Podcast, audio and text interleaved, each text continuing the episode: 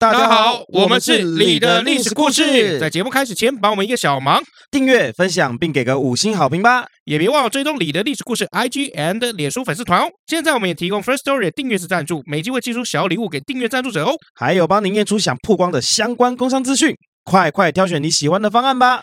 感恩大德。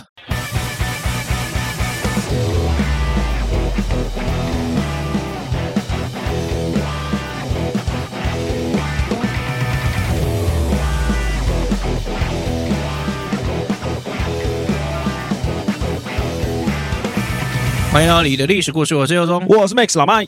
今天不废话哈，今天搞不好这故事讲超久，哎，又是一个大历史。进主题，今天要讲的是水镜八旗之一的郭嘉。好快哦，好快就八旗嘞，好快就八旗了。为什么？对啊，因为我记得之前我们讲鬼谷子嘛，啊，都会就是隔一段时间，隔一段时间，隔一段时间才讲啊。但因为 水晶八旗其实算是这个大故事啊，啊，这大故事你都要花时间去准备。对啊，但没想到这么快你就要来这个。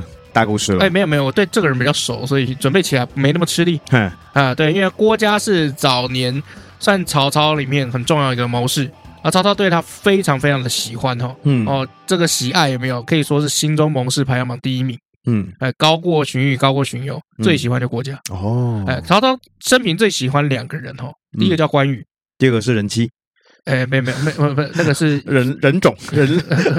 人没人才啊，人 才人才啊，人才。人才啊，对啊，第一个是关羽，嗯，好，第二个是郭嘉，嗯，这两个人在曹操的心目当中都是曹操最想要当的样子，可惜他当不成，他只能当曹操，嗯，所以他对这两个人非常的就是看重，嗯，比如说关羽。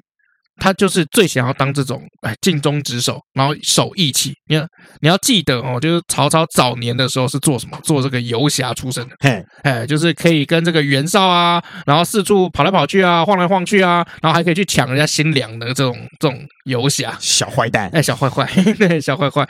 然后就是很重朋友，很重义气。可是最后不得已，是不是要跟袁绍开战？哎哎，你要想想看，袁绍跟他以前感情算好，可以说兄弟啊。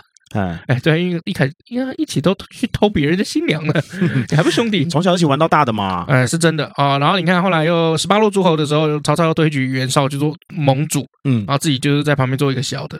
然后那个时候领五千的曹家军出去，还不被徐荣有没有全部团灭？哎哎，对。然后袁绍就在他面前都是一直高高在上、不可一世的这个大哥哥，算一个很耀眼的一个存在。嗯，感觉好像是我我最高。到达他那个境界，我就可以了。嗯，好，对，好，所以做一个义气相照的这个朋友，哈，守承诺，重义气，好，这是关羽的代表嘛？嗯，对不对？因为关羽就是大哥，我要去找大哥，大哥是对的，大哥是对的，哎，对，大哥的老婆我要带走，哎，哎，对，而且乱外人乱我兄弟者，必杀之嘛，必杀之，是投名投名状必杀之嘛？啊，对，那但这个不好意思，三国时候还没有这样搞。OK，好，那郭嘉是什么样一个人？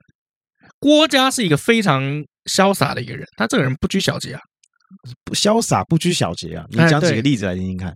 呃，大概基本上郭嘉在曹操阵营里面常常行为不检，然后被另外一个叫陈群的就一直参他，就是因为陈陈群等于是类似那种调查官嘛，嗯，就是有参参人家的这个事实，调查人家的这个实权，他就多次就是上报，就是说郭嘉这个人行为不检，嗯啊，什么叫不检呢？其实我们现在看哦。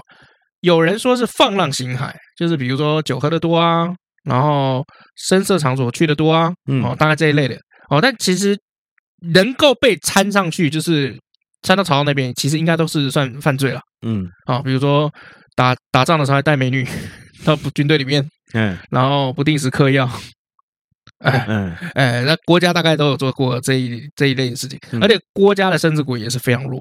嗯，哎，他就是，如果你有看那个《真三国无双》的话，郭嘉出场的时候，基本上就是一个文弱书生的感觉，然后很帅，金头发，用爬的出身是不是？哎、没有了，为什么？没有了，没有，就身体很弱啊，就是就是弱弱的这样出场，然后但是很有智慧这样。嗯，好，所以我们今天就来聊一聊这个郭嘉的故事，因为郭嘉也是活出了曹操最想要的样子。嗯，啊，曹操这辈子就是想要潇洒，想要肝胆相照，想要有义气、重承诺、重朋友。嗯啊，但是。无奈就是人到了那个位置了以后就会变，嗯，哦，就得是领导者的样子，所以他没办法，好，他只能压抑自己，而他心中最美好的样子就让郭嘉去演吧，好，所以为什么曹操跟郭嘉有没有？哇，妈感情好到爆，哦，然后郭嘉永远是这个曹操心中 number one，很重要的一部分就是郭嘉的生活的这个态度、处事的这个方式是曹操喜欢的，嗯，也是曹操想要当的。好，那郭嘉哈，郭嘉字奉孝，好，他是东汉末年的这个河南人哦。那在年轻的时候，他基本上就已经蛮有远见的哦，他就觉得就是说汉末天下一定会大乱，所以他就怎么样，他就躲起来。哦，躲到哪里去？哎，就就不要问，反正就隐居。OK，对啊，哦，然后就读书，所以没有什么人知道他。后来出山了以后，一开始先投袁绍，那后来觉得这个袁绍啊，这个妈有病啊，嗯，这个智障一个啊，后来就转投曹操，那就变成了曹操最重要的军师跟谋士。好，那郭嘉的厉害的地方，倒不在于就是说出谋划策这一部分，嗯，而是在什么？我帮你决定方向，呃。直接跟他说这样做比较好的意思吗？就是这样走比较好哦。我们要讲方向跟努力，就方向比努力重要，你就比较不会有选择困难症的事情了。差不多，比如说我昨天才跟 Vicky 聊天哦，因为 Vicky 就币圈的嘛，Vicky 说他现在这个薪水有没有已经都很高，都是一定都是六位数，那一年大概两三百。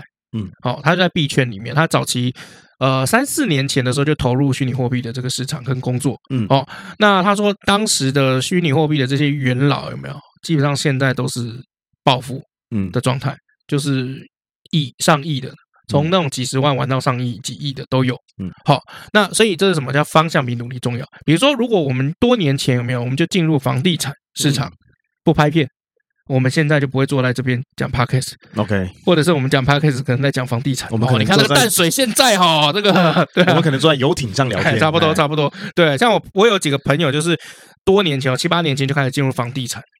然后他就说：“哇，现在也是做的很好。要不，但是因为房地产有没有碰到的局比较多，骗局比较多，嗯，哦，骗被骗一次，可能就趴在那边要很久才会起来，嗯，好，对。但是他真的风生水起，在好的时候，真的算是日进斗金。”嗯，而且怎么样？每天看着房屋权杖打手枪，嗯，跟我讲的啊，一百平啊啊啊，这样子啊，对，落超大落地窗，挑高三米八啊啊啊，他都是这样，嗯，超好笑，超好笑。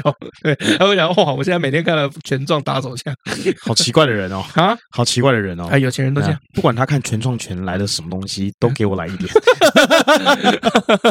好，那回到这个国家哈，那。郭嘉就是帮曹操决定这一路以来所有的方向，嗯，让他就是走的呃方向不会有错误的几率，嗯，好，什么意思呢？就是如果今天我们上次不是讲这个荀攸吗？嗯，好，荀攸是怎么样？就是在旁边有没有帮你制定战术的？就我们今天已经在在打这场仗，这场仗该怎么打赢？荀攸的工作，嗯，陈玉的工作。啊，那这个拉拉队谁？荀彧的工作，嗯啊，对，哎，那再打一下吧，再打一下吧，哎，荀彧的工作。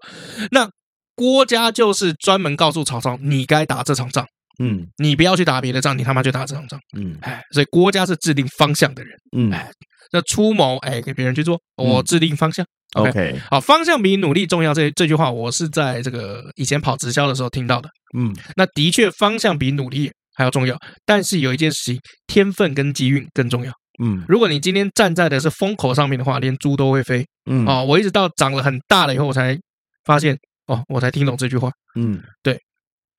所以曹操就是靠着郭嘉这一系列神出鬼没的智慧，有没有让曹操就统一中国北方？嗯啊，对，所以曹操曹操对于郭嘉为什么这么信任？是因为郭嘉所有讲的这些预言，对吗？全部成真，所以所有的人都说郭嘉是什么？鬼才，嗯，好，然后那个到火凤里面是不是就讲说他是那个黑暗兵法的佼佼者？嘿，就是这样这样。好，那郭嘉其实活了很短哦，他是一七零年出生，二零七年过世，他这一辈子是活了三十八岁，死因据说是纵欲过度。嗯，哎，嗑药嗑太多，女人玩太凶，酒喝太多，看着群众打手枪，哎没，啊可以。好，那郭嘉去世以后，曹操就干哭爆，对，所以你就可以看到他就是说曹操的跟曹操的感情有多好，也看到曹操对他的依赖哈。好，那史书评价郭嘉怎么样啊？才策谋略，士之奇士。哦，那如果你知道郭嘉的这个故事的话，就知道，哎。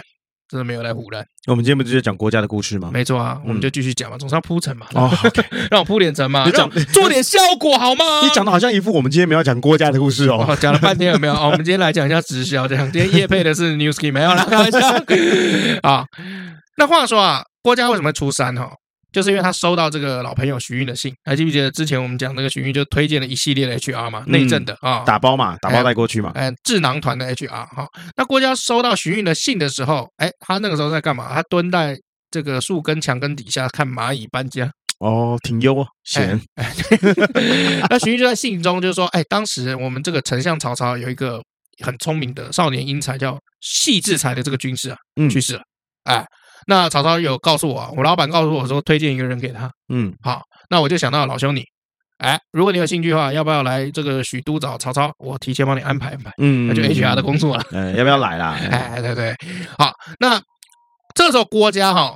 这个我们都说啊，他那个从小脸色就不好，然后马上一听到这件事情的时候，脸色马上红润起来，兴奋了。哦，啊，对，因为六年前他曾经投奔北方最大的军阀袁绍，可是还没有满一年，他就觉得袁绍难以成大事，就跑回到家中就是待业。嗯，哎，啊，那虽然贤父在家，但是郭嘉基本上还蛮关注天下大事，也就是说，他应该蛮常跟一些外人聊天，嗯，去了解这个世界上啊发生什么样的变化。OK，然后曹操不是就把那个傀儡皇帝献帝接到许昌嘛，对不对？就给这个东汉的这个王朝有没有？哎，去去点灯续命啊！但是这个时候，各地的野心家军阀已经纷纷就开始宣布独立，嗯，或是我不管你东汉的命令，嗯，哎，像像比如说袁术不是后来就称帝，哎哎，对不对？好，那整个天下都开始乱了，在郭嘉眼中，真的可以做出一番事业的。嗯，啊，就走曹操而已。那这时候机会到来了，哎，刚好他也觉得曹操这个人很有趣哦。那荀彧的介绍信来了以后，他马上就过去了。然后说好，我去许昌跟曹操见一面。那荀彧的效率很高，马上就安排好见面时间了。哦，不愧是一个好的 HR。嗯，哦，对，讨讨厌的 HR 就怎样，先让你等三个月，对不对？等到来去发信息给你的时候，你年终都要领的。哎，OK，这两个人就见面了，国家跟曹操。那。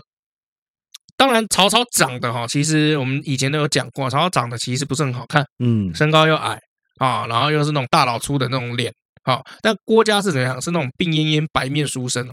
那曹操一开始不是很喜欢郭嘉，可人家来都来了，有没有？中国四大宽容定律来都来了，好吧，那就见个面嘛，对不对？因为我就算我不喜欢你，我也要怎么样装作我喜欢你？为什么？因为我已经发对外发布，要广招天下贤才嘛，嗯，所以我总是要认真的应付你，看一下。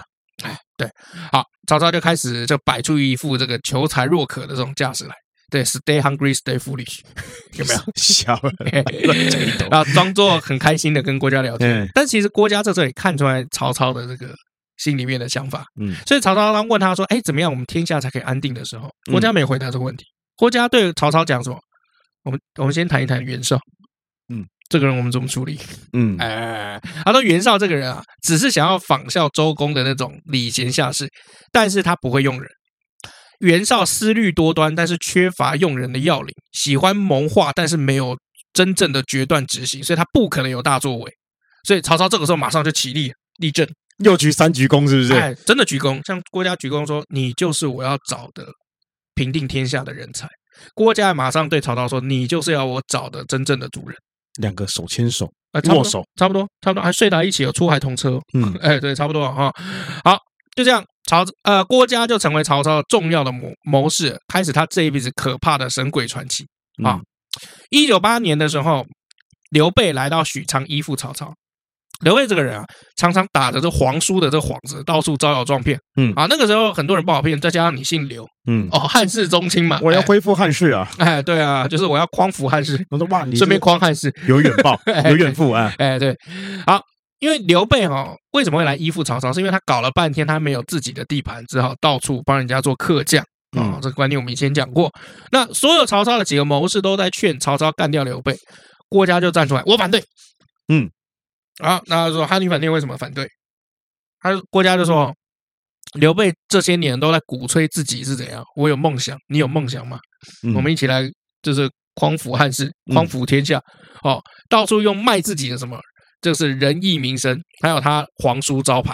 好，杀了他，天下人可恐怕都会寒心，不如怎么样，软禁他，把他关起来。嗯，哎，你就不可以超过这个门。嗯，哎，不可以走出这个门。好，那。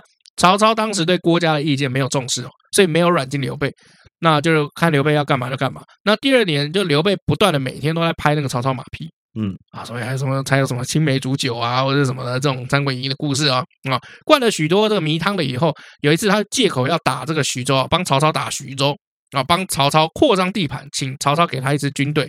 那当时郭嘉是不在许昌的时候，曹操就意外的把刘备放了，就放他去打徐州。结果刘备打下徐州了以后，马上就宣布干独立，不理曹操。我我现在跟曹操不共戴天。嗯，曹操气死了哈。然后。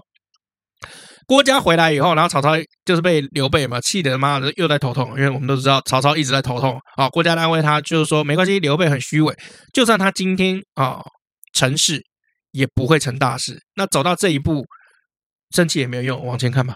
嗯，好，因为就像很多人在工作上常会俩勾嘛俩气啊。那有时候我听一听，我有时候就会劝他们，就是说没关系啊，这个东西最重要的是怎么样？客户就是赚钱。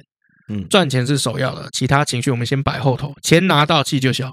哎，我的概念是这样子。好，所以西元两百年的时候，曹操决定要跟北方的霸主袁绍撕破脸皮，脸皮哈，一决生死，一决死战。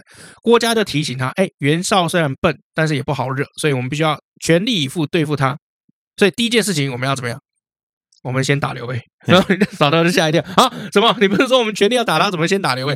好、哦，他说因为刘备在徐州，一旦我们跟袁绍开战，刘备那个时候搞不好会哎会趁虚偷袭我们，那就两线作战会头痛，所以我们先弄刘备。那曹操就担心打刘备，袁绍会不会打许昌？嗯，哎，腹背受敌嘛。郭嘉说你放心。袁绍向来优柔寡断，不会迅速反应。刘备刚刚在徐州立足未稳，等到他反应过来，没有，我们已经把刘备给打跑了。等到他人来的时候，已经开开开始发年终了。哎，对，没错。哦，那曹操就采用郭嘉的这个建议，就向刘备进攻。果然，就如郭嘉所料，啊、哦，刘备兵团就兵败如山倒。哦，因为刘备兵团就很像什么？呃，吕杰老师讲的“即溶奶粉”，一冲就散，一冲就散。OK，这很正常。好、哦，这一仗呢，不但活捉刘备手下大将关羽，还把他老婆给抓了。嗯，哎，获得人妻一枚纯一。哎，对，但是因为关羽在，所以他不不好对他干嘛。嗯，OK，好，那这个时候袁绍才发现，哎，什么？刘备已经被打跑了。好，好，曹操已经变成我唯一的劲敌了，所以怎么怎么样？发兵官渡，准备要打曹操。你看袁绍这个人是不是就被料中了？哎，早知道那时候就去了，早知道啊。对啊，那曹操当然也就怎么样，把所有的兵力就投入了官渡的这个战场。那双方在对峙的时候，突然来个消息说，这远在江东的这个孙策啊，哎，好像有消息要偷袭许昌哦。那孙策这个时候又刚吞并江东哦，意气风发，好来偷袭许昌也是情理之中啊。好，那这个坏消息呢，就传到这个曹操这里来，因为而曹操当时的兵力又在官渡，然后已经这个吃饭都有问题了。嗯，我们一直讲官渡之战是吃饭的问题。嗯，OK，好。那在紧张的这个时刻，如果孙策真的来，那一样又开始两面作战，那我们就输定了。嗯，而且孙策可是比刘备还厉害多了。人家什么江东小霸王，嗯，对，到处说到处杀来杀去的，最喜欢屠城了。哦，那许昌那个时候兵力又不足，因为那个时候许许昌是谁？许运在那边。哎，许运这个人哦，就对抗吕布还可以，对抗孙策可能没办法。所以曹操方面那边有没有军心开始浮动？很多人就是怎样，已经在打包行李，准备跑。哎，怕，哎，怕了啦！那曹操也是每天忧心忡忡啊。这个时候跑去问郭嘉，郭嘉就轻描淡写跟曹操说：“哎，孙策刚刚吞并江东啊，还没有完全消耗啊，嗯，哎，要一点时间。他本人又很轻率，不善于防备。好，就算他今天有百万人，跟他单枪匹马来到北方没有什么差别，因为他最喜欢一马当先嘛。哎，那我们就射那一匹马就好了，反正那匹马是在第一个嘛。” 你懂吗？Okay. 我就拿两招叫两百个射他啊！而且哦，他之前有这么好杀，嗯，好，动不动就屠城，肯定有很多就是宿敌死敌，嗯，好，所以如果有刺客伏击他的话，那他也不过就是就这样的，一人之敌而已。好，在我看来，哈，孙策注定要死于刺客之手，这国家亲口讲的，嗯，然后结果孙策。的军队刚抵达长江南岸，还没有渡江，就被宿敌许贡的门客刺客杀掉。嗯，哎，对，我的妈，这么准！然后结果曹操收到这个消息了以后，就大叹：“我干郭嘉，你妈的，铁口直断，有厉害，哎，厉害！看又讲到，对吧？因为我跟你讲，这个就很像算命仙，有没有？就说你未来一定会怎么样，会怎么样，就每一步都中。嗯，那就不得不佩服。”你要让他知道的，越大的老板越迷信。我觉得郭嘉就是这个曹操心中的这个算命师大师。嗯，好，大师师傅的。OK，所以曹操才能毫无后顾之忧的在官渡跟袁绍打仗。那战争初期的时候，曹操明显哦兵力是不如不如袁绍的，所以就吃亏嘛。那吃亏吃太多，曹操就有点心灰意冷了。好，那郭嘉就鼓励曹操怎么样？就说你肯定可以打败袁绍，因为你有十胜，袁绍有十败。啊、嗯，这就是十胜十败论。他郭嘉跟荀彧一起提出来的。哇，连我们算命师都这样讲了，没事啊，大家就打吧。对啊，总而言之是怎么样？袁绍有十个缺点，曹操有十个优点。啊，曹操克袁绍胜。嗯，对。这是问题，就就嘴炮啊，但是但是还是嘴赢了啊，嘴赢的啦，对啊，哦，那这十胜十败有哪些呢？比如说什么袁绍对属下管理太松啊，曹操这个宽严有序啊，那再来袁绍优柔寡断，曹操当机立断啊，袁绍手下大臣离心离德，曹操的阵营铁板一块啊，就反正就是这样的吹了啊，就是心灵鸡汤了，总之就是这样。好，总之呢，郭嘉就是吃定袁绍，就说袁绍你怎么做我都算得出来，你要干嘛？所以信誓旦旦的跟曹操说：“袁绍必败，你必赢，这是老天爷定下来的，谁都没有办法改。” 算命先，好，算命先啊！那曹操就拍个大腿，就说：“哎呀哎呀，对对对对对，好了，来来来，看我怎么揍老袁。”嗯，好，官渡之战最后以曹操火烧袁绍粮库，然后袁绍兵团惊慌失措下面指挥失误，最后大败而归。嗯，好，而且袁绍回去大败而归以后呢，哎，一病而死。他的两个儿子哦，一个叫袁谭，一个叫袁尚，中间上面还有一个袁熙啊，就接管老爹所有的遗产。那曹操就决定要巩固官渡之战的战果，就对这两个儿子有没有发动猛烈的攻击？那这两个儿子虽然连战连败，但是没有丧失主力。郭嘉这个时候就劝曹操说：“不要再打，嗯，啊，有人会替我们打。”然后曹操说：“干谁？呼，对，郭嘉说袁谭会替。”我们打袁尚，袁尚会议我们打袁谭，公阿小，反正在那边等就对，有人会互干就对了。对，然后众每个人就听了就笑了嘛，以为郭嘉嗑药，但郭嘉的确是每天都在嗑药，哈，差不多。那嗑药也不代表就是说他智力有衰减，他就跟曹操分析说怎么样，袁家兄弟向来不和，好，分配袁绍财产的时候，两个人在袁绍的灵前坟前就吵起来了。嗯，那袁绍在。在世的时候，两个人还会怕老爹，还能假装你好我好，嗯，好。但袁绍一死，两个人就视对方为仇敌，而且两个人手下的那些谋士有没有，也都是那种干很阴险的，嗯，就是会狗咬狗的那种啊，会蛊惑老大跟对方玩命。他们闹翻是迟早事，我们等一下，嗯啊，果然哦，如郭嘉所料，一个月以后有没有？曹操停止攻打一个月以后，袁氏兄弟就互相刀兵相见。那曹操在趁这个机会立即出兵，轻而易举直接杀掉袁谭。袁尚就跑到老哥袁熙那个地方，曹操继续打。这两个人呢，又跑到了乌桓，就在现在的辽宁那边。好，那乌桓人曾经受过袁绍的恩惠嘛，因为以前袁绍是霸主嘛，好，所以就非常感恩。那这两个小袁来了以后，乌桓接纳了他们，就给予一些。高格的待遇哈，比如说希尔顿钻卡会员礼遇，嗯，然后双方每天都假惺惺的在一起研究说，哎，我们怎么样干掉曹操？嗯，啊，很搞笑哈。那曹操方面也在开会讨论哦，因为曹操他主张进攻乌桓，但很多将领说，哎，袁尚已经是败家之权，乌桓人应该不会支援他们。如果我们远征乌桓，因为很远嘛，在辽宁，嗯，啊，那寄居在这个刘表那边的刘备会不会来打我们呢？这个时候才他妈的讲两线作战，明白吧？啊，所以这等级有差嘛。那再加上就是说一连串的大战打下来，其实也蛮累的。嗯，好，所以就曹操也在考虑，尤其是刘备这个时候已经在刘表那边待很久了，刘表也不是很喜欢刘备，所以最好你去帮我打上。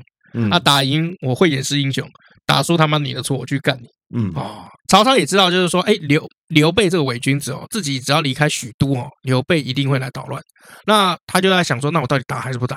好，郭嘉这个时候又跳出来就说：“没关系，你放心远征，许昌不用留任何一兵一卒。”嗯，好，曹操就想说：“哎，干你妈，你又可以哦。”嗯，然后曹操就说：“哎呀，小郭别闹了，哎，说点说点正事好吗？”然后郭嘉就说：“哦，我说的就很正式啊。好，你根本不用担心刘备，他不会给你任何添乱的，不是他不想，他一定会被人家阻止。”然后曹操问说：“谁？”他就是刘表啊。嗯，他说：“我不相信。”好，曹操说：“我不相信。”郭嘉就说：“刘表跟刘备只是假装友好，刘表这个人还不如袁绍，他只会空谈，虽然他有自知之明，明白自己的能力没有办法驾驭刘备，所以他会对刘备有防备。刘备当然也知道刘表对他有防备，所以刘备如果来打许昌，刘表会断他后路，所以刘备不会放冒这个险。嗯，讲大历史有没有很累？都姓刘，好累。我刚刚听到表背表背表背表背，哎，对，好，就是这样这样。好，曹操听完以后觉得很有道理，所以就决定打乌桓了。他就问国家意见，国家就说没有啊，这一定会赢的。嗯。哦，又来铁口直断算命的，又来了。是啊，嗯，OK 啊。好，那所有人这个时候都不笑国家，因为他前面讲的都灵验的嘛。嗯，对，而且他是师父的嘛，曹操师父的。嗯，OK，好，那就去打吧。好，郭嘉就开始分析哦，那个乌桓人哦，自自恃自在偏远地带，又没有受过中原国家这个讨伐，所以平常不会有什么。作战准备，如果我们以闪电战的速度对他发动攻击，他们就会在毫无防备的情况之下被我们灭掉。所以我们要消灭乌桓，而袁家对乌桓有恩，乌桓是袁家最后的堡垒，不能摧毁这个堡垒的话，袁家就会卷土重来。嗯，哎，那曹操就开始，你讲的对，我讲的拢犀利哦，出发，哎，出发了。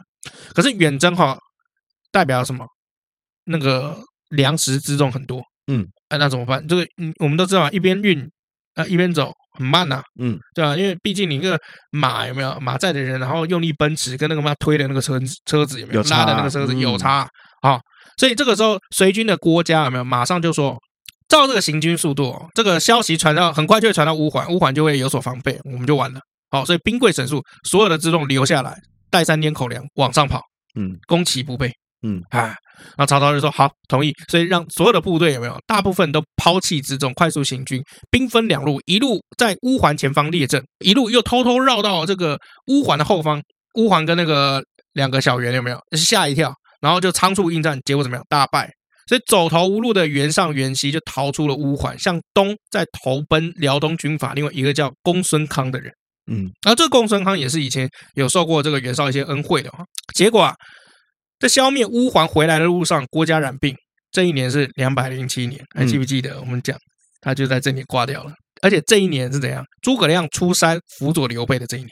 同一年，郭嘉死掉这一年，就是诸葛亮出来的这一年，就就刚刚好啊，交交替啊。所以为什么世人都说郭嘉不死，卧龙不出哦？这就是这样子后人的攀援附会，但是真的就很巧，嗯，他死掉那一年，然后卧龙刚出。话是人家讲，但就这么巧喽。哎，对，没错，反正就是话就是这样嘛。嗯，那郭嘉死了以后，曹操就哭的要死哦，说老天夺走了他的郭嘉。可是郭嘉虽然死哦，那个师父的预言没有停止。嗯，啊、哦，这曹操拜郭嘉的时候，有人把郭嘉的遗言给曹操。那遗言内容真的是这样，然后我死后，你一定会去打公孙康，对不对？因为两袁还在那边。嗯，啊，你不用去打，不出三个月，公孙康自动会把两个小袁的人头送过来。嗯，然后曹操就把这个话有没有跟他那个手下开始就就一一讲，然后讨论嘛。然后所有的人都不相信。好，第一，公孙康也有受过袁绍的恩惠，好，肯定会帮助袁绍的后人。嗯，第二，公孙康跟曹操是敌人呐、啊，杀敌人的的敌人是自我了断。公孙康应该没那么笨嘛。第三，郭嘉已经死了，他怎么还能预言呢？嘿，因为你你死了，你不知道这个世事的变化嘛。嗯，那战场上本来就是就是瞬息万变的。那曹操选择什么？相信郭嘉，因为郭嘉这个 C 父了，从来没有失误过。嗯，啊，铁口直断的啊，所以他就在许昌就等着两个小袁的人头。啊，然后留那个两个小袁在公孙康那边情况怎么样了？啊，就他们到了公孙康那边啊，就说：“哎，你要给我们一些士兵啊、军需啊来支援。我们现在要去跟那个曹操决一死战。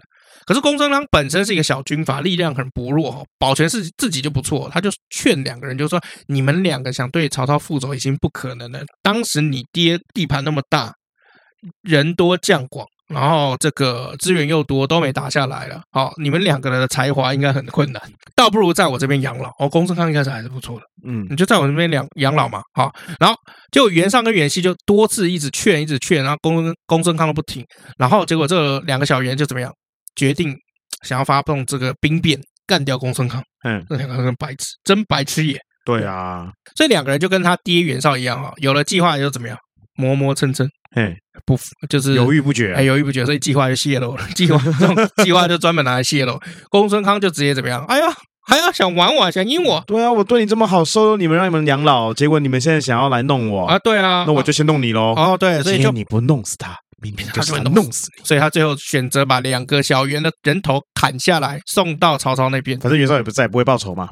对，这时候距离郭嘉的。去世有没有刚好三个月？所以嘛，就他觉他就去算了，这两个家伙能忍就是三个月，人一般能够忍就不出三个月啦，就一个夸他就对，一个一个 Q 啊，一个 Q 就掰了。好，那你看哦，郭嘉的价值在哪里？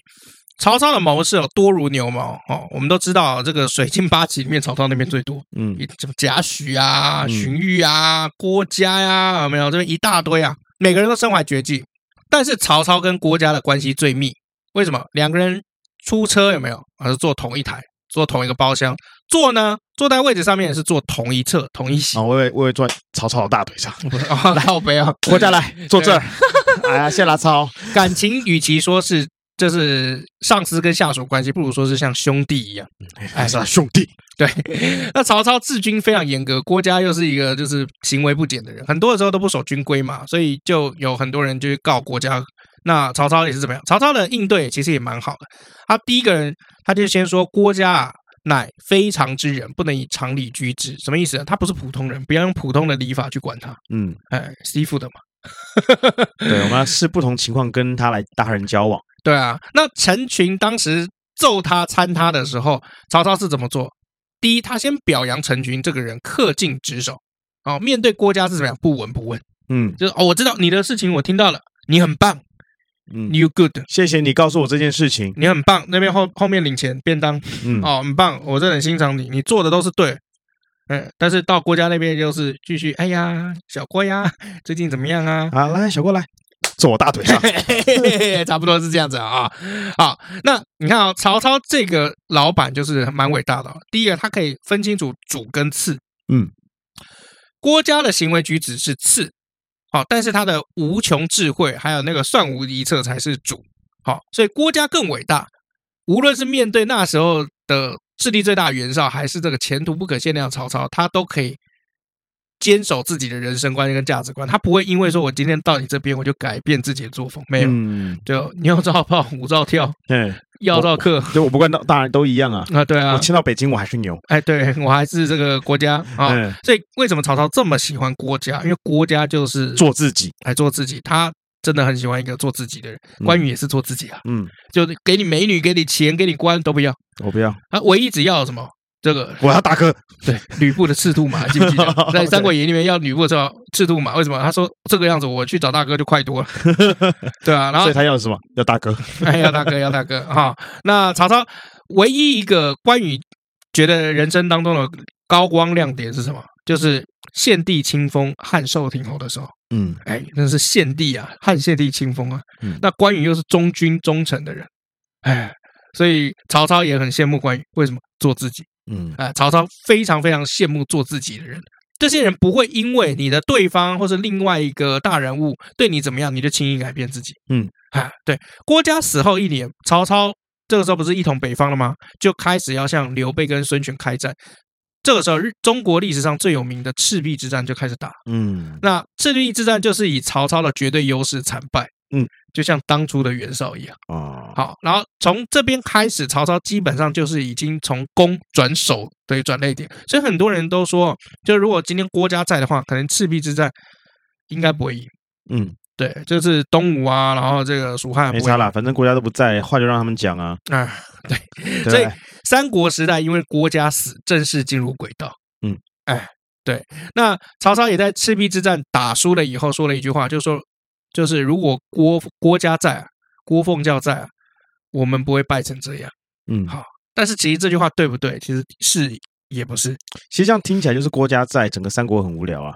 那蛮应该是蛮无聊的，对。所以他挂了之后才开始精彩嘛，对不对？欸、感觉是这样吧？也，也没有啦，也蛮精彩。我觉得官渡之战很精彩，三大战役。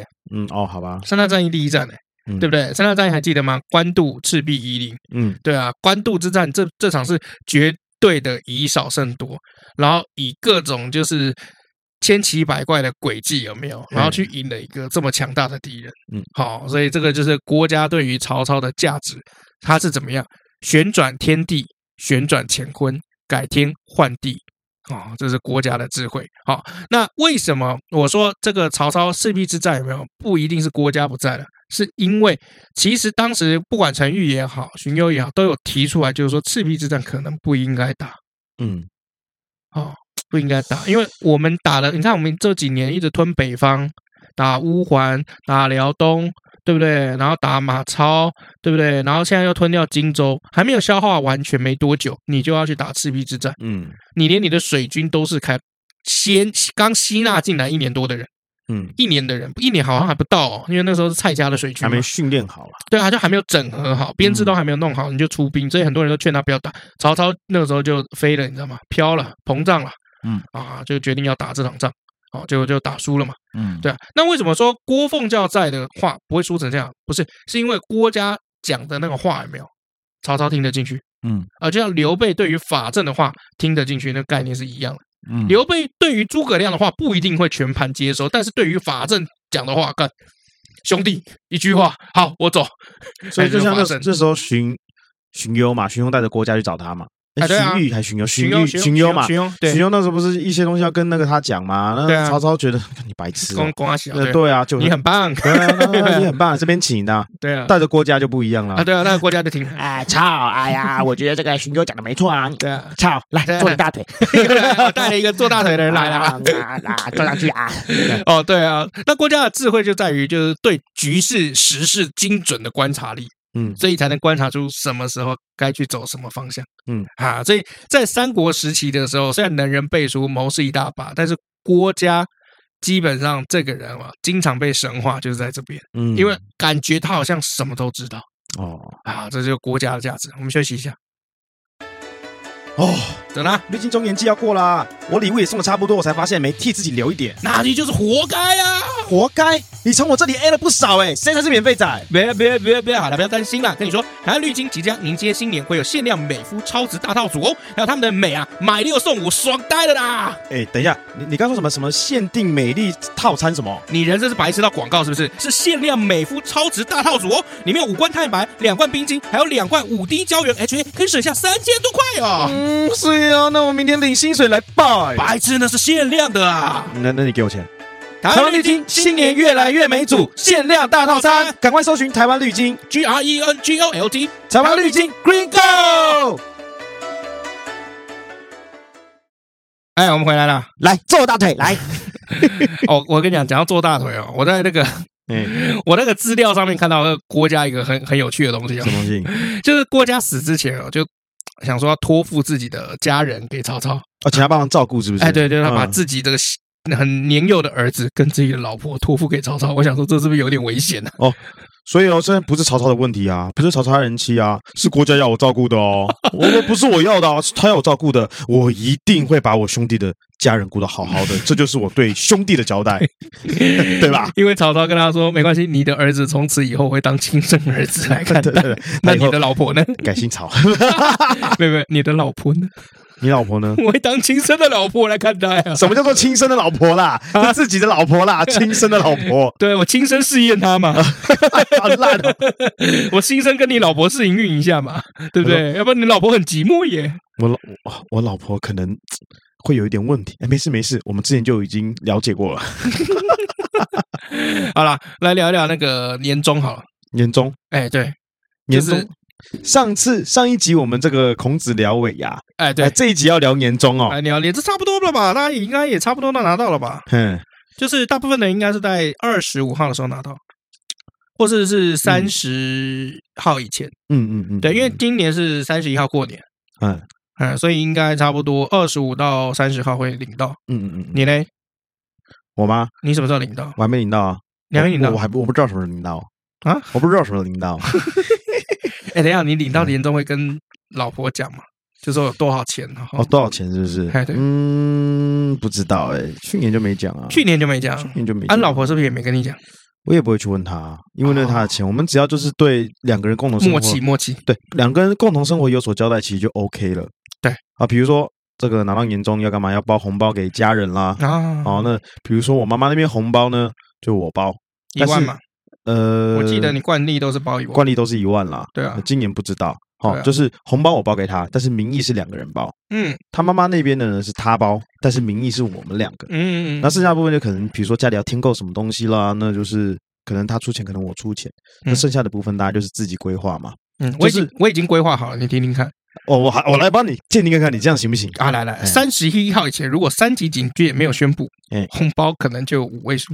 给谁？给你妈是不是？哎，对对对，嗯。如果三十一号或者是五号以前有没有？因为因为三十一号一号我会碰到我妈，然后后面我会找我爸。如果征集几天宣布，就会变六千六，至少讨个吉利的数字嘛。不是啊，因为三级警戒对我们太伤了，嗯，我们等于就没工作，嗯，对。然后你看，足够包现在又进不来。我觉得你真的要让你妈妈知道你有困难的话，就是干脆就是不要不然我现在就跟她讲说我有困难。对，那你包六十六块好了。不是不是不是，包还是要包，就金额数字大小。六六啊，六六不是数字吗？对啊，就包六六，我觉得差不多。可以包个一元复始啊，也是包啊。对啊，这不行啊，这个不行啊。我了解你妈，你一定会死得很惨。你爸我是不知道啦，你妈你一定死得很惨。我爸那边还是会包红包给我啦，因为我还没结婚。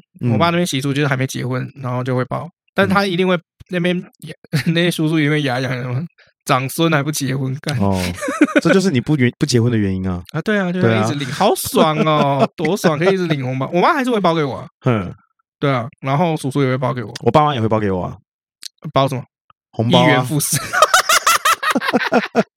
红包啦还是会，就其实就是讨个吉利啦。我们说穿了啊，就是讨个吉利。而且今年的红包袋有没有？我觉得设计的都蛮好看的。哦，是吗？嗯嗯嗯，我今年今年虎年嘛，嗯，所以今年的这个红包有没有？就是很多都设计的很可爱，嗯，因为虎就是猫科，对不对？对，猫是不是很可爱？嗯，所以今年的红包都蛮可爱。哦，你是这样想哦？对啊，像鸡我就不知道怎么可爱。像去年我包一个红包给朋友的小孩，哎，去年前年包个红包给小孩，嗯，那红包袋我就是故意去买那种你妈会收走，嗯。那种就外面会写字，你妈会收走哦，这不是给你的。对对对对对对，这我包了一个亿什么的。对对对，下次要缴回这样之类的。嗯，小孩子一定会说干鸡巴。对，就就好玩嘛，就好玩了。那小孩子几岁？诶，国小吧，他一定会记恨一辈子。国小是最 care 红包，因为国小最喜欢搞比较啊，没什么好比的，就是比红包钱。哎，你这过年领红包领多少？可是我觉得我包的还算多啊。你包多少？我包六百块。六百不行啊？为什么不行？我这个我以前那个年纪也是收到六百块啊，通货膨胀的啦。哦，以前我们年轻的时候，那个薪水七十块、六十几块一个一个小时，现在法定薪资一百五，一百四、一百五。他又没在工作啊？他没不是这样讲的，这么通货膨胀，他哪知道什么通货膨胀？购买力？你知道购买力吗？你以前的六百的购买力，现在要花一千二，好吗？我跟你讲，起码一千呐。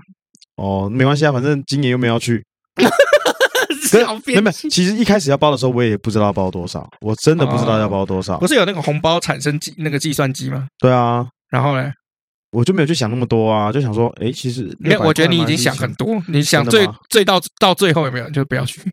没有，我还是没没有啦，我还是会去啦，就是好，也是算很好的同事，多好，好到包六百块啊！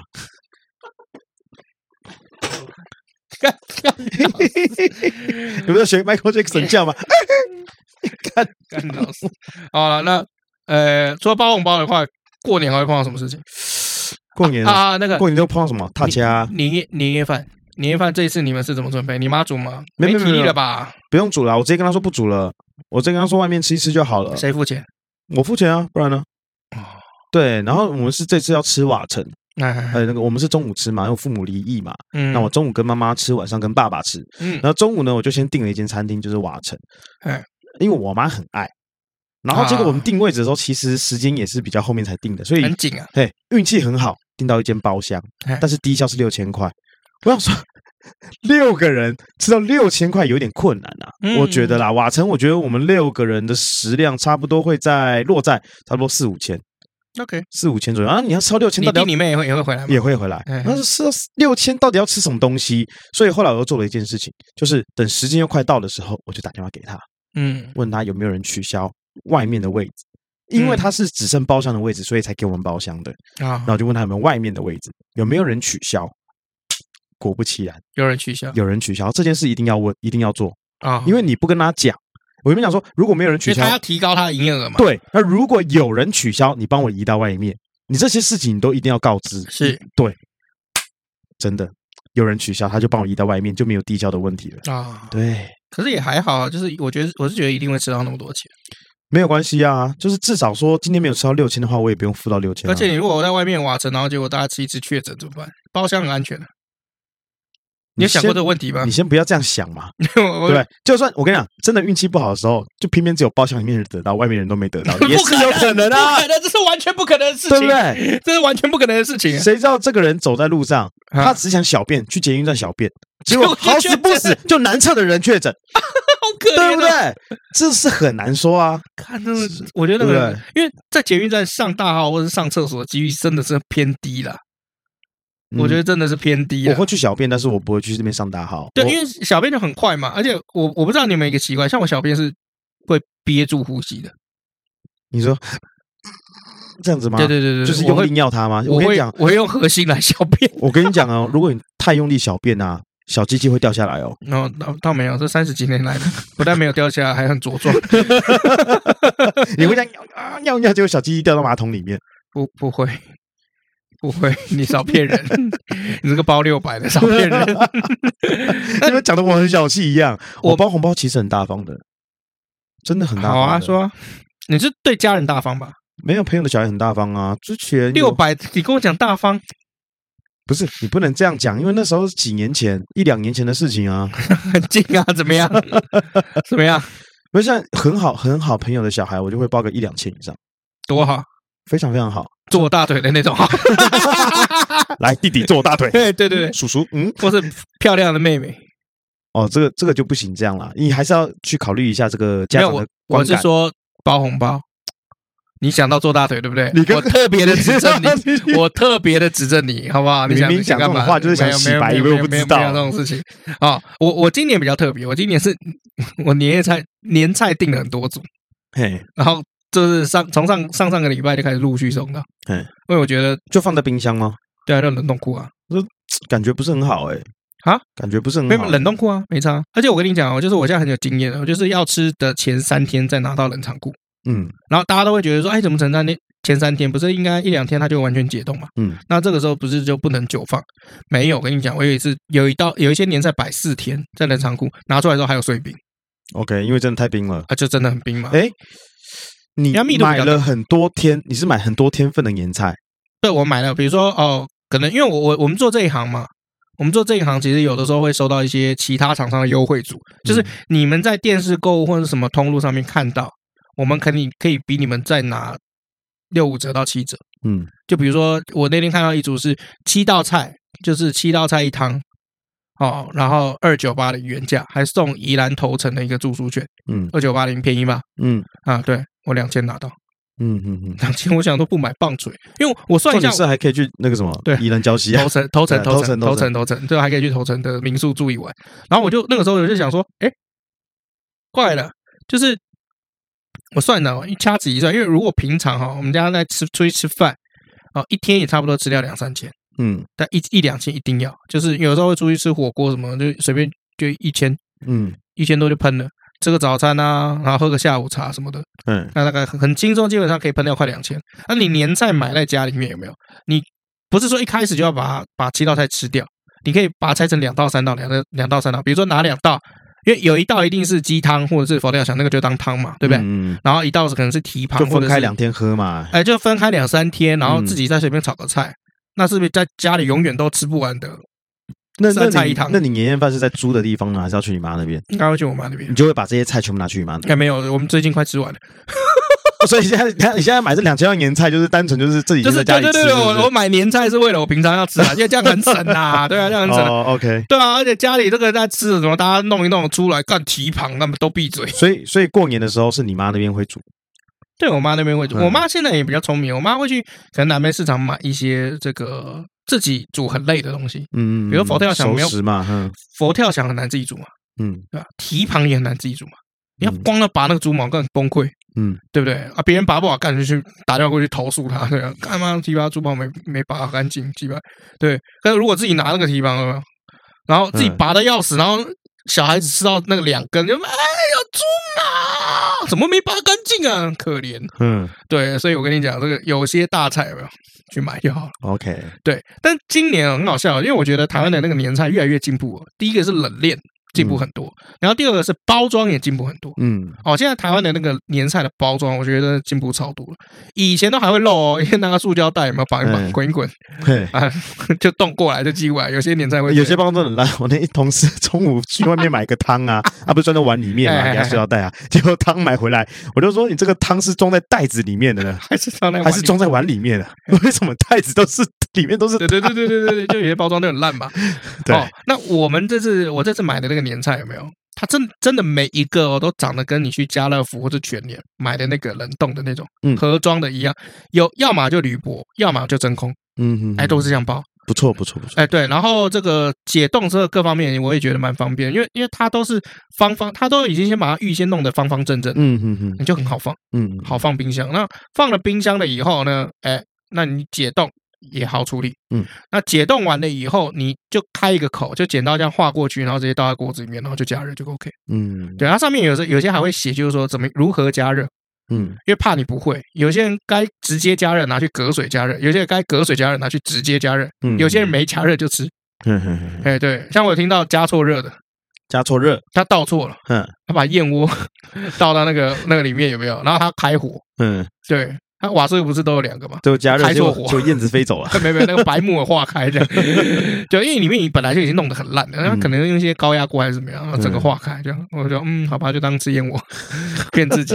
哦，然后然后这个像我在处理提盘，我也觉得很头痛。嗯，因为提盘提盘很大嘛，所以那个大盘子进去基本上没有任何空气，那你你没有办法有空气的话，没有办法在它热了以后把它用那个夹子把它夹起来。嗯，哎，那种碗夹有没有？哦，那怪手玩家，然后把它夹起来，没有办法。好、哦，那你不可能徒手去抓，那太脏了吧？对啊，那你如果放到那个这个大铁锅，你拿那个下面弄一个这个蒸笼架，然后去蒸，还拍谁？哎，上面那个锅盖盖不下去，因为那个提盘太大，卡住。好、哦，最后怎么样？我就把它丢在压力锅里面，直接压力煮两分钟，嗯，哎，就 OK，完美，高度大小刚刚好，完美。压力锅，对，然后呃，鸡汤就没差嘛。哦，鸡汤就是，哎，他有时候这个说明很贴心。他说，哎，你煮之前丢两碗水，倒先倒两碗水，因为你煮滚的时候，有没有你要滚二十分钟，二十分钟有水分会蒸发，他已经帮你算好。嗯，多倒两碗水下去煮，一起煮这样。哎，我觉得这个现在比较贴心了，都会都会告知啊，对啊，小提醒啊。以前买回来有没有看你还说怎么弄？对，因为以前很多买回来就是看，比如说虾子醉虾嘛，啊，真空这样一封，封完了以后就给你，后面也没有。贴告示也没有跟你讲，就是说什么怎么处理最好吃啊？对对对对对对，就就现在都有，所以我觉得这个年菜真是越来越进步。嗯，而且因为我们买的是那个主厨系列，就是它是有那种什么什么叉叉行政主厨，什么背背锅吧 背书，春秋春秋主厨，春秋行政主厨，那太远远远太远的技术，它就有一些主厨这个背书。嗯，哎，所以这个这种的我觉得还蛮好吃的。重点是，哎，两千块七道菜。OK，不是重点是送那个头层啊，住一晚啊，两千块其实就划算了，很划算呐。对啊，对啊，就是都怀疑说，看他真的卖这一道是不是来来赔钱的，你知道吗？也不是，是可能因为他们大量也你也知道，大量的情况之下，它成本一定都很低。是这样讲没错啦，就是比如说我跟你买一只鸡，一只鸡可能一只无骨鸡好了，大概四五百块，嗯，但我一次跟你批一千只鸡，嗯，可以变成两百块。嗯，哎，这这这是很正常的。对了，哦，然后这个呃提旁那些也是啊，哦，我很早就跟你签约了嘛，我要一千个提旁，那一提旁多少钱？两百块、三百块这样。嗯，哦，然后那些材料都不用讲了，就可能就一整年就就等今天呢，就等这一这一批呢。对啊，做完有没有？因为你想想看，我觉得后来也是蛮蛮蛮可怕的。你看哦，像这个年菜组有没有？年菜组，你就你好，你就算他给我们的是那个批发价两千块好了。真就算两千块好，他卖一万组也是两千块。对啊，那你一般来讲，这个利润差不多抓在二百分之二十嘛，嗯，就净利大概十几二十嘛，嗯，那也不知道钱啊，五六百万都是钱啊，对啊，都是钱啊，对啊，你一年赚到五六百万，而且我还没收到发票呢，可能逃漏税哦。他那个连二九八零可能没有开发票这样。那 Apple 开发票给你没？啊，Apple 的开发票给你没？还没啊，没收到。哦，你要跟他讲哦。我要怎么跟他讲？他会自己寄啊。你要写信给他。对对，他在扣你第一笔账的时候就会就会那个。我不知道，都是你在讲啊。我我没收到啊，我我讲啊。我是说你没收到，记得写信给他啊。啊你没收到，写信给他啊。啊好了，苹果中心呢？我有收到发票号码。哦，你有收到发票号码，但他预开的。那你就发票号码上那个财政部就可以下载下来啊。哦哦哦，那 OK OK，感谢你告诉我。对啊，对，原来你有时候还是有点用的吧。那我们进一下留言。啊，不好意思，我们因为我们这集预录啊，对，我们这集是预录，我们跟那个孔孔老夫子那一集同一天，对，没有没有留言了。嗯，哦，对啊，那就是怎么样？就是大家吃这个年夜饭哈，吃这个年菜哈，记得身体要顾啊，嗯，不要这个暴饮暴食哦。虽然我觉得讲这些都没用，但是还是要大家觉得说，我一年才吃这一次，我干嘛管你啊？对啊，然后过完年之后就休息个几天。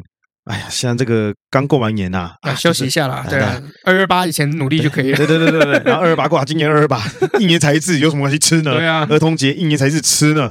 母亲节难得母亲节吃啊！对啊，端午节端午节要吃粽子啊！对啊，清明节大家好不容易团聚，吃啊！对啊，七月小孩子刚毕业，有没有吃啊？对，庆祝一下。对啊，放暑假啊，鬼门开跟中元节的时候有没有都拜拜？这些东西要怎么样吃啊？吃啊！父亲节吃啊！儿童节吃啊！对啊，双十节、中秋节放年假干嘛不吃？双十节吃吃到底一一吃不吃？吃。圣诞节吃不吃？跨年喽！Thanksgiving 万圣节吃不吃？还要吃糖的。啊，party 哦，跨年趴，对啊，对啊，啊，都不用减肥了，马上要到过年了，过年一年一次吃，好可怜啊，无限循环啊，好可怜啊，太可怕了。好了，我还是一样啊，就是如果这一集播出了以后，你们订了什么年菜，你们觉得蛮推荐的话，欢迎你们来我们你的历史故事的粉丝团或者 IG，你就是截图，然后跟我们讲说你吃的这道年菜很不错，嗯，对，作为就是其他怎么怎么讲。其他人下次要买的时候的依据，对，大家可以在下面交流一下，互相聊聊天呐、啊。哎，聊聊聊天啊，因为最近那个没什么人跟我们聊天，可怜啊，自闭儿。对啊，我，我看那个排名都往上涨，你知道吗？你说那个 Apple Podcast 吗？就是就是全台总排名，呃，那个 Apple Podcast，对，那个 Rank，那个 Rank，呃，这个都都往上涨，奇怪，留言的人越来越少。对啊，大家不要害羞，多多留言给我们。呃，多多留言，多多聊天啦。对的，留言好的坏的，我们看得到，都一定会把它念出来。对啊，我们跟会跟消防旗一样，很认真的看大家留言。这个要剪掉吗？不用剪掉，他自己写的。啊 他的 YouTube 想说大家的留言我都看到了，然后所有人都在打问号。对啊，不看不到吗？好了，你这次要推什么样子的电影？今天要推什么电影哦？哦，我实在是想不到。我刚刚有点想推《绝命终结战》诶，我觉得可以啊，但是我不知道《绝命终结战》之前有没有介绍过。没有，你就推个六，那么多集，因为因为其实《绝命终结战》，我刚刚还在跟老李说啊，这部电影非常妙，就是它就是每一集每一集都跟上一集的人物多少会有点关系，是，然后一直到了《绝命终结战》最后一集的时候，嗯，它会绕回到第一集。啊，哦，它就是一个无限循环，所以如果你没有看过《绝命终结战》的朋友，你不用把它一整个系列看完，你只要看第一集跟最后一集就可以了。哦，对，因为我记得第一集是飞机嘛，哦，非常好看第一集，对，哎，然后还有。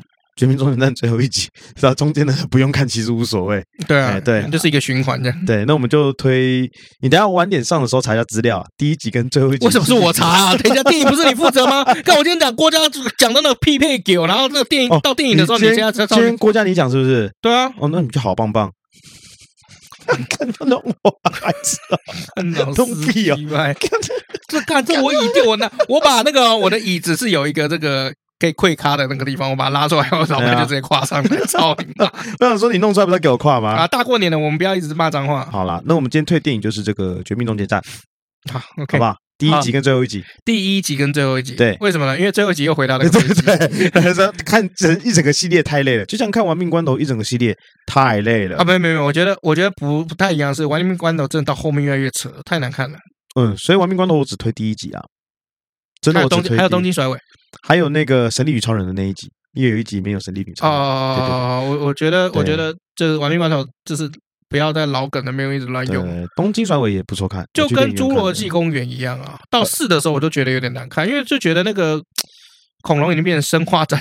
可是《侏罗纪公园》我可以接受，哎，为什么？因为它是九九一次，而且我会，你可以感觉捏的很好。对，而且你可以感觉到它里面的东西是很用心，它不是为了出而出。他是真的有用心在做里面的这些模组，是不是在骂漫威啊？漫威真的是为了出而出啊，有些东西他是为了粉丝而出啦。但是不得不说，漫威，我觉得漫威近年来的电影很棒的原因，是因为它开始有走一些心理层面的路线。它其实就是跟 MV 一样，就是早期的台湾的歌，口水歌啊。以前我们都说这是口水歌，就是它的编曲都有一定的公式，所以你会觉得就是说，哦，从每首歌听起来都差不多。嗯，那甚至有些网友还会哭手，就是去唱，就每首歌截两句，然后过来大杂烩，那结果哎也能听。嗯，呃，对。可是后来有没有？呃，很多歌手就开始尝试一些非主流的，或是新型形态的那种编曲方式，或者歌路。好，那就他就后来变得好像也不太能接受。嗯，对，所以又听回大陆的抖音歌，因为抖音歌还是依循的这些主流歌手之前的那个套路。有些东西引起共鸣的嘛，哎，对，洗脑就共鸣了嘛。哎，对了，对不对？因为大家还是怎么样，就是吃麦当劳嘛。嗯，对，麦当劳就是永远都是长那样。大麦克我吃三十年。还是一样味道没怎么变，那它变小了。你从你从原本要吃十口才能吃完，变成五口就吃完了。到底是它变小还是我变大了呢？